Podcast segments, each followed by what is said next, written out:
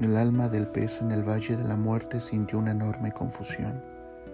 No entendía el por qué estaba rodeado de tantas almas que se dirigían hacia una misma dirección, reflexionó. En su memoria pasaron recuerdos. El vaivén de las olas había quedado en el pasado. No era lo mismo estar en el agua que estar flotando en el aire de la incertidumbre. En su mente pasaron ráfagas de melancolía no sabía si realmente era cierto lo que veía, pero por fin llegó una luz. Con lágrimas desesperadas, le pidió a Dios que le explicara la razón de su sentir. En ese momento el pez lo recordó todo. Se dio cuenta que había ofrecido su vida para remediar la sinrazón de su desconfianza. Dios vio en su alma gran arrepentimiento, pero al mismo tiempo se dio cuenta que era firme y dichoso por saber que la luna brillaba nuevamente en el cielo. En la mirada del pez no había tristeza, al contrario, ahora él pidió un favor.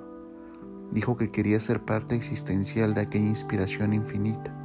Audazmente pidió ser una estrella.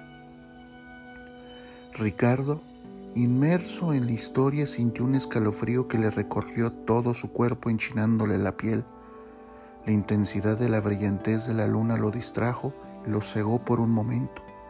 Al abrir sus ojos, trató de alcanzar su violín, pero ya no había nada, ya no existían ni sus manos.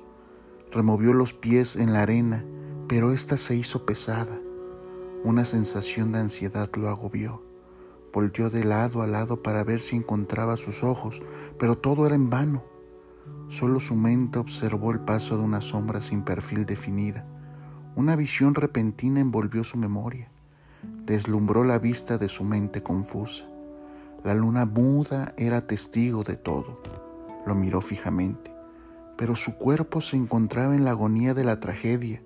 Sus ojos rojizos carecían de luz propia, tenía la boca seca y sus párpados estaban perdidos. Como gota caía lentamente a un abismo y su rostro ya ni se encontraba consigo como si una historieta de angustia estuviese ocurriendo, su razón se marchitó.